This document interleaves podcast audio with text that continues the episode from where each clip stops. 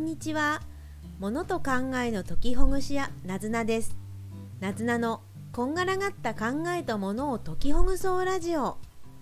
この番組はごちゃごちゃした考えやものを分けて整える解きほぐし屋の私なずなが日々の工夫をお話しする番組です。今日は家に届く郵便物やプリント類書類のことについてお話ししたいと思います皆さん家に帰ってきてポストに入ってる郵便物そのまま持ってリビングやダイニングテーブルのところにそのまま置いていませんか？そしてだんだんだんだん溜まってしまってあーなんか開封するのもめんどくさいっていうことになっていませんか？私もよくありました。それに今も忙しいことが重なるとついそのまま置きっぱなしになってしまいます。この郵便物チラシってどうしてそのままになってしまうんでしょう？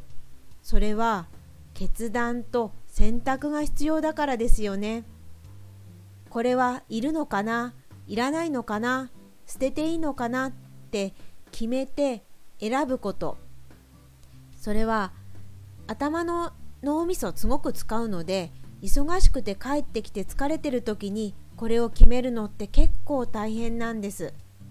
ですのでああ後ででいいやって思ってそのまま重なってしまうんですよね。たくさん溜まってしまうと片付けるのがもっともっと大変になってしまうのでいくつか工夫をお話したいと思います。まず私は玄関にハサミとゴミ箱を置いています。これは郵便物を家の部屋まで持っていかずに玄関のところでハサミで切っているかいらないかっていうことを決めるためです。そしているかいらないかっていうことを自分なりの基準を決めておくととってもいいですね。これは取っておくものなのか捨てるものなのかっていうことをあらかじめ決めておくんです。取っておくものの代表例としては返信しなければならないものあるいはどこかに提出をしなければならないものこれは取っておく必要がありますね。反対に捨てるものはダイレクトメールでとても行くも行かないもの興味がないものこれは捨てます。難しいのはダイレクトメールだけど興味があってこのクーポンは使いたいとかこの冊子は見たいあるいはこのイベントはまだこれからやるものだけどあんまり手元に置いときたくはないなっていうものもあります。その場合は最小限のものだけを取っておくといいでしょう。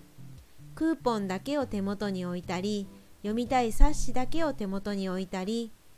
行きたいイベントがあったらスマートフォンで写真を撮ってそれ以外のところは捨ててしまうっていうことをするといいんではないかなと思います。そして返信しなければならないもの。提出しなければならないものはすぐに着手したいものですね。あといついつまでに取っておかなきゃいけないけどその後捨てるっていうものはそのチラシにいつ捨てるっていうことを書き込んでしまうといいと思います。後になってからたまってこれ捨てていいんだっけいけないんだっけって思い返すのって結構大変で面倒ですよね。面倒だとそのまま置きっぱなしになってしまいます。ですのでこれはいつ捨てるっていうことを書いておくと後で便利です。学校で配られるプリント類もある程度の期間まで取っておいて例えば何ヶ月後に捨てるとか半年後に捨てるとか自分で決めてまとめておくと後で便利ですよ。それからもともと送られてくるような郵便物を減らすのもやってみるといいですね。ダイレクトメールでいらない会社から来るものはストップさせるような手続きをしたりポストにダイレクトメールお断りしますというのを書いて表示しておくのも良いみたいです。今日は溜まってしまいがちな郵便物やチラシ学校からの書類などをどんな風に分けて選ぶそんなことをするやり方を言ってみました。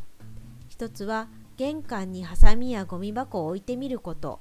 そしているいらないの基準を自分で持っておくこと。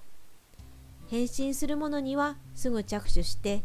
いついつまで取っていかなきゃいけないっていうものはいつ捨てるっていうふうに書き込むこと。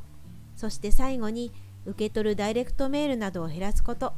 こんなことをやってみてはいかがでしょうか。よろしければいいねボタン